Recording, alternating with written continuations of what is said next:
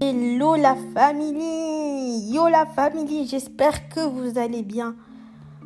C'est parti pour le deuxième épisode de Behind the Spotlight.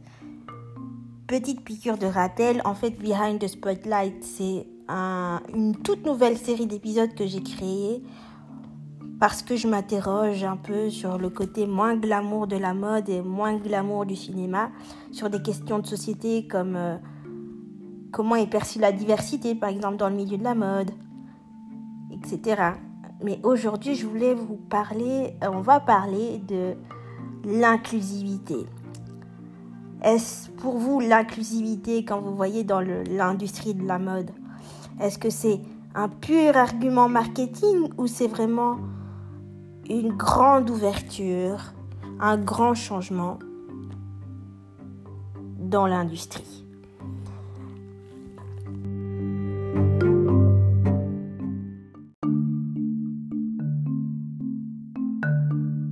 Bien, en fait, euh, la semaine passée, je vous avais posé la question pour savoir si pour vous, la grande marque de lingerie Victoria's Secret était une marque inclusive ou non, vous m'aviez répondu, euh, vous aviez le choix entre oui, non, pas du tout, ou elle commence à changer. Et vous étiez, par exemple, la majorité à me répondre non, pas du tout, contre quand même quelques pourcents en me disant, qui me disaient, pardon, oui, euh, elle commence à changer, donc elle commence à, apprendre, commence à changer. J'ai fait pareil pour la marque de Kim Kardashian, Skims, dont je vais vous parler euh, tout à l'heure, aujourd'hui. Donc aujourd'hui, on vous parle de Kim Kardashian et de Victoria's Secret, donc les deux marques de lingerie et un peu d'étam. Donc pour Skims, la marque de Kimka, j'ai quand même eu euh, la majorité aussi c'était non, pas du tout. Donc après c'était quand même un peu serré, mais c'était non, pas du tout. Il y a quand même eu quelques personnes qui m'ont dit qui m'ont dit que oui. Donc euh, voilà, moi je de toute façon comme d'habitude je vous donne mon avis par rapport à tout ça. Et voilà, c'est parti.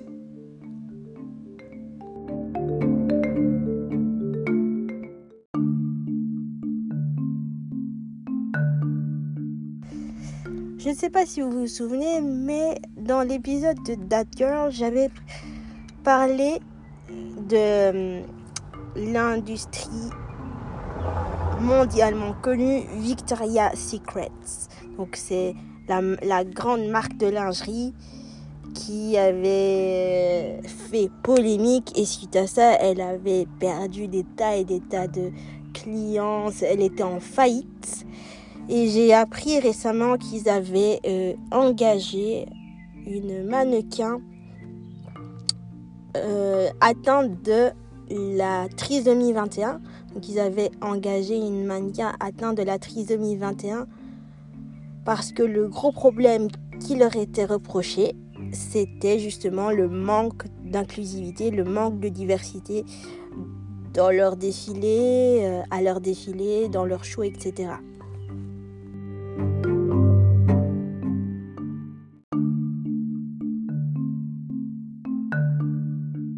Alors, est-ce qu'il s'agit euh, d'un grand pas en avant? C'est-à-dire, est-ce qu'ils ont compris que leur défilé devait vraiment être ouvert à l'inclusivité? Ou il s'agit simplement d'une grosse technique marketing? Moi, je pense que euh, ça peut être le cas, hein. ça peut être un grand pas en avant, une espèce d'ouverture à la diversité. Parce que je me dis euh, leur dernier défilé, si je dis pas de bêtises, ils ont inclus Winnie Harlow, la grande mannequin atteinte du vitiligo Winnie Harlow. Donc ça peut être une espèce d'ouverture, comme ça peut être aussi une espèce de gros coup marketing pour euh, redorer leur image, redorer l'image de la marque, je ne sais pas, ça peut être l'un comme ça peut être l'autre. Je peux, j'ai pris Victoria's Secret, mais je peux aussi prendre Etam. Etam, je, Etam, si vous voulez, c'est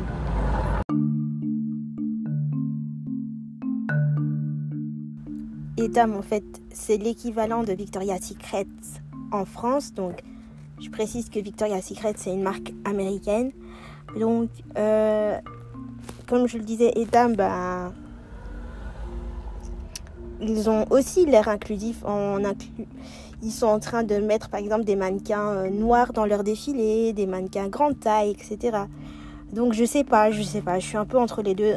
Donc là, je donne mon avis en tant que mannequin euh, ayant un handicap. Donc, ça peut être une grande ouverture parce que pour Etam, par exemple, j'ai vu qu'ils allaient.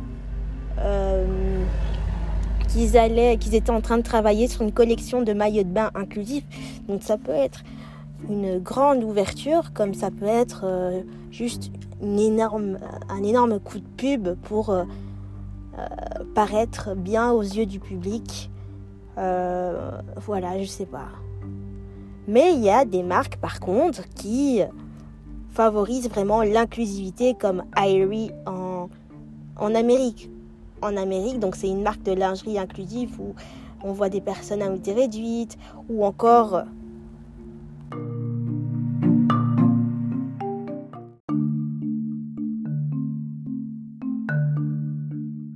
comme Savage X20, donc par Rihanna, où là on voit vraiment que Rihanna a inclus euh, des femmes enceintes à son défilé. J'étais là, waouh euh, Elle a inclus tout type de personnes, des personnes trans, des, vraiment tout type de personnes. Et là, on sent vraiment qu'elle est inclusive, elle, prône vraiment la diversité. Donc là, on se sent vraiment, euh, je veux dire, accepté.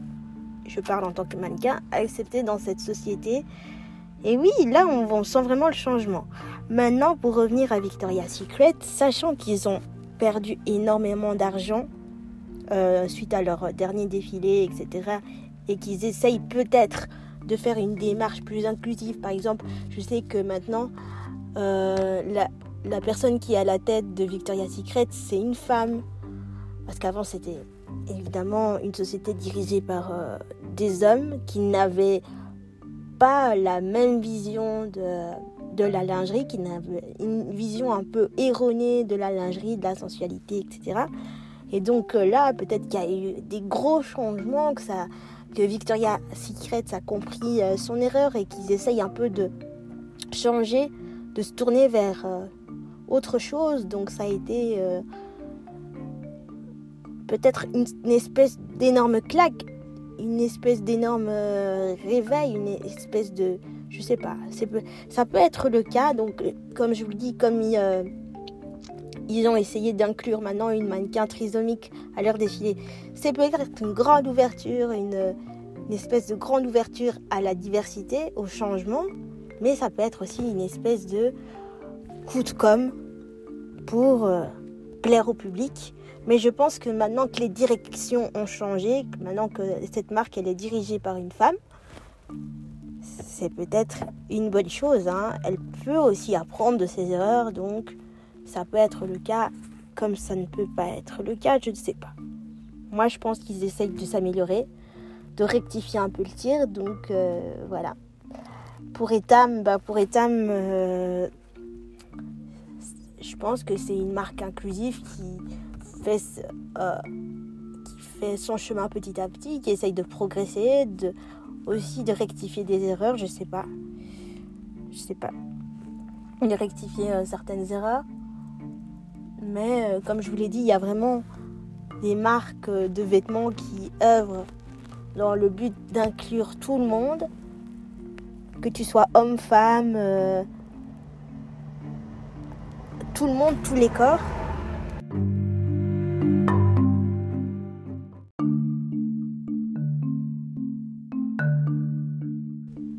Voilà. Euh, j'ai vu aussi récemment la marque de Kim Kardashian Skims qui avait habillé une personnalité réduite. Donc je pour la marque de Kim Kardashian, je pense que c'est un petit coup de marketing parce que concernant Kim Kardashian, Il euh, n'y a que l'image qui compte. Il n'y a que l'image qui compte. Elle déteste les polémiques, je pense. Mais je peux aussi me tromper en me disant, bah non, elle a voulu inclure tout le monde. Mais je crois que elle, elle joue plus dans tout ce qui est image, euh, bad buzz, polémique. On rectifie le tir. Je pense. Ce n'est que mon avis. Ce n'est que mon avis. Maintenant, est-ce que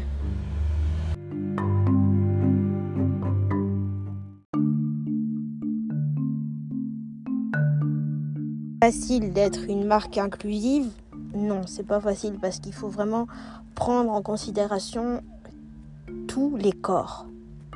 Tous les corps, donc tout le monde, tout le monde en considération, que tu sois, comme je l'ai dit, que tu sois petit, grand, trans, enfin, il faut prendre en considération tous les corps. Mais je pense que si la marque en question veut vraiment ce changement et veut se battre pour, elle doit encore redoubler d'efforts. Donc si elle veut vraiment, elle, pourrait créer euh, un espace inclusif. Si elle, euh, veut juste le faire pour redorer son image, là évidemment, c'est euh, un peu compliqué. Quand je parlais de Kim Kardashian tout à l'heure, qui elle, c'était plus, je pense, à mon avis, que c'est elle. Plus pour elle, enfin c'est plus pour l'image. C'est plus pour l'image parce que récemment j'ai vu au Met Gala que elle a dû perdre 7 kilos pour rentrer dans une des robes de Marilyn Monroe. Et c'est très dangereux de faire ça. Un régime de euh, un régime où tu dois perdre 7 kilos, un régime strict où tu dois perdre 7 kilos pour rentrer dans une robe alors que c'est la robe qui doit être adaptée à toi. Vous voyez ce que je veux dire? C'est très très dangereux.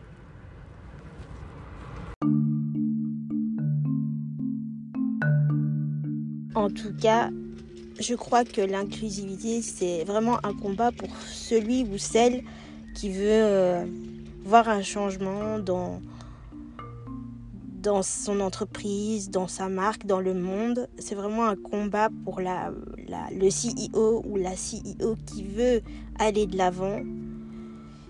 Si ce n'est pas le cas pour la personne, ben, c'est dommage en fait.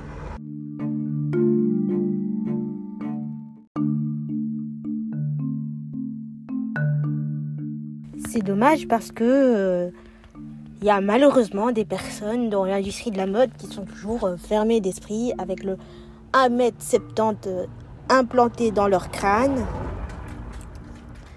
Et euh, voilà, c'est vraiment dommage parce que je me dis que tous les corps méritent d'être célébrés, d'être beaux. Et il n'y a pas besoin de faire des régimes comme le fait Kim Kardashian ou de devenir anorexique ou boulimique. Enfin, il y a franchement, tous les corps sont beaux. Et c'est pour ça que moi, en tant que mannequin, je, me bats un peu pour l'inclusivité euh, dans les Fashion Week.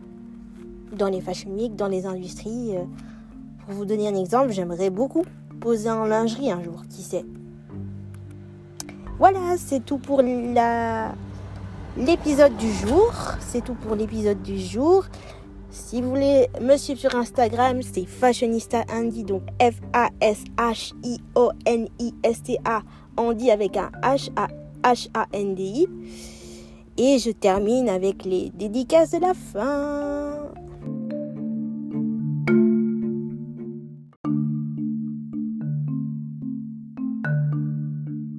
Merci l'Arménie, merci l'Australie, merci au Danemark, merci à Malte. Merci au Togo, merci au Tchad, merci la France, merci la Belgique, merci le Sénégal, merci l'Arabie Saoudite, merci le Canada, merci euh, la Martinique, l'Angleterre, thank you England, thank you Spain, thank you Portugal, thank you Guadeloupe, merci la, Marti euh, la Guadeloupe, pardon, merci la Nouvelle-Calédonie, je remarque de plus en plus qu'il y a énormément, euh, énormément de pays asiatiques qui me suivent. et euh, des pays venant de l'Amérique latine aussi. Gracias por su apoyo. Donc merci pour votre soutien. Merci le Japon. Merci la Corée du Sud. Merci. Et aussi, il y a énormément de pays d'Afrique qui me suivent. Merci beaucoup pour cette force. Merci beaucoup pour cette force. Merci beaucoup pour votre amour, les gars. Cœur sur vous. PS.